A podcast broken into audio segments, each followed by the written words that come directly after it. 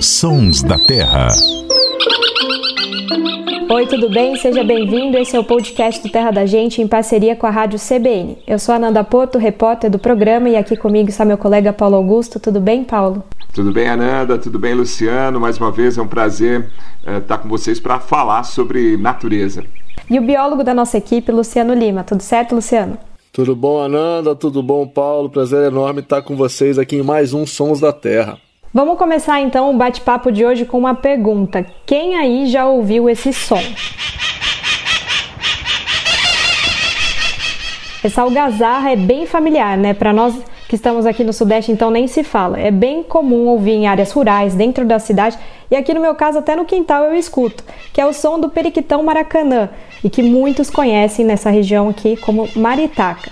E há quem reclame do barulho que elas fazem. Mas, Luciano, por que, que elas são tão sonoras assim? Então, Ananda, como todos os outros membros aí dessa família, a qual faz parte o periquitão maracanã, que são os psitacídeos, né? essa família aí que é composta pelos papagaios, araras, tiribas eh, e periquitos, né? incluindo aí o periquitão maracanã.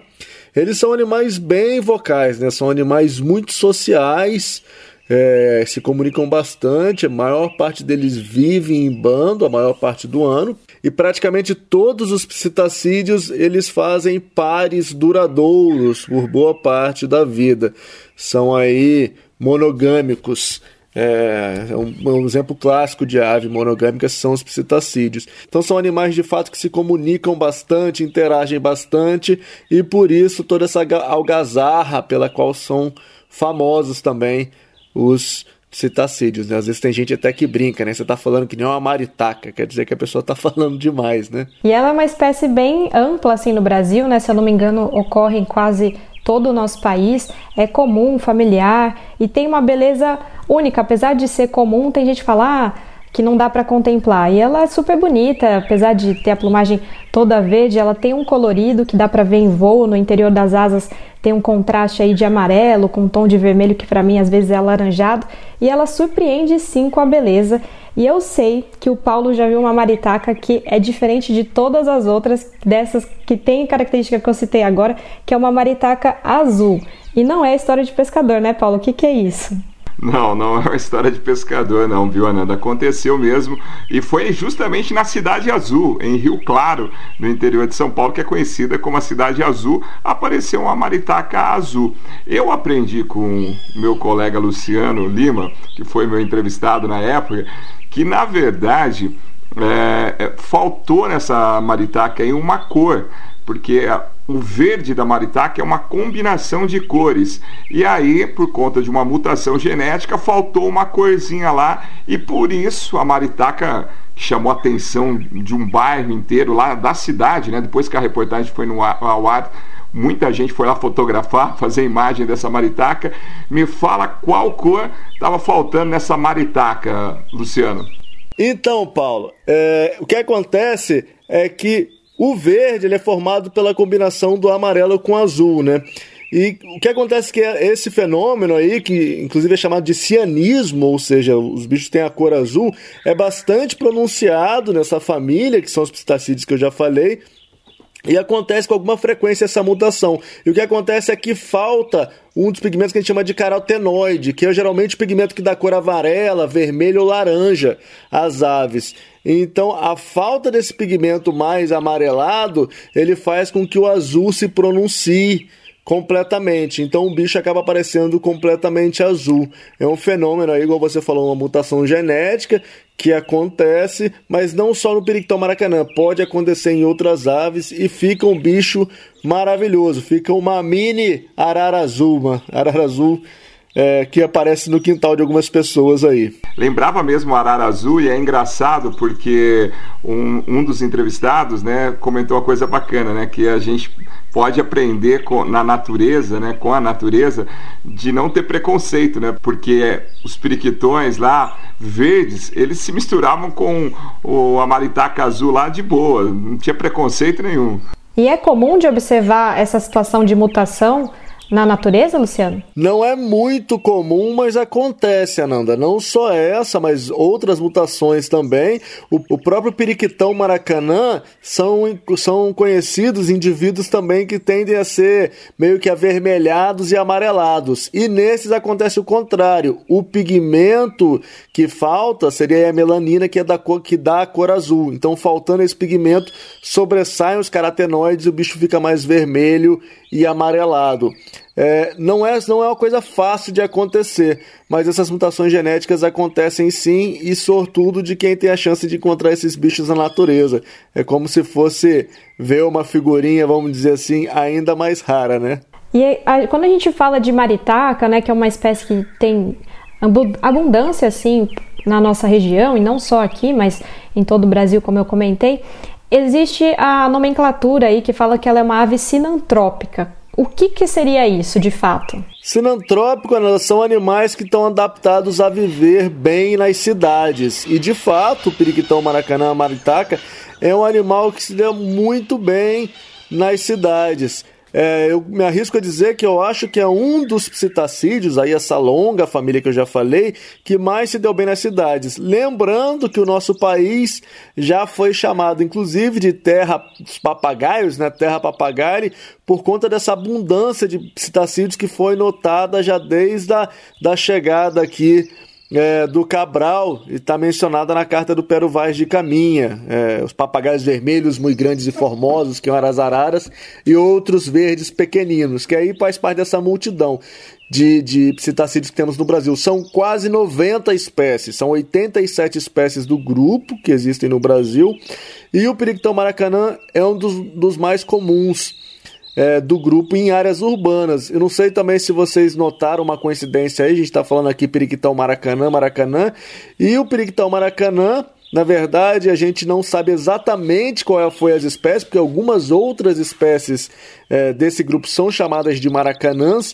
mas o fato é que o nome do estádio do Maracanã vem é, desse grupo de aves, dos psitacídeos, alguma maracanã que era comum ali naquela região ali do Rio de Janeiro, perto da onde é o, o, estádio do Maracanã, tem o córrego também e tudo mais, acabou inspirando o nome do estádio. Então o Maracanã também inspirou esse, esse nome aí, vendo outra curiosidade aí aqui no, no Sons da Terra. É, e é um nome forte, né? Principalmente para um estádio, né? Que foi tão importante para o para o futebol, né? É um nome imponente, um nome forte. Agora, Luciano, poderíamos deixar uma dica aí. Muita gente se preocupa com a presença da maritaca uh, na cidade, porque ela tem um hábito meio complicado que é invadir os telhados aí. Muita gente reclama. Uh, teria alguma dica para passar para o pessoal para evitar forrar ali, evitar esse conflito com o bichinho aí? Então, isso acontece mesmo, Paulo, e com alguma frequência, não só o, o periquitão maracanã, às vezes também um outro, o outro, algumas algumas outras espécies de periquitos que podem ocorrer na cidade também, como periquito de asa amarela, é, eles todos todos os psitacídeos eles fazem ninho em cavidades. Geralmente na natureza essas cavidades são ocos é, de árvore. É, na cidade, você não tem muito oco de árvore, eles acabam achando o buraco que dá acesso aos forros, e ali nos forros eles nidificam.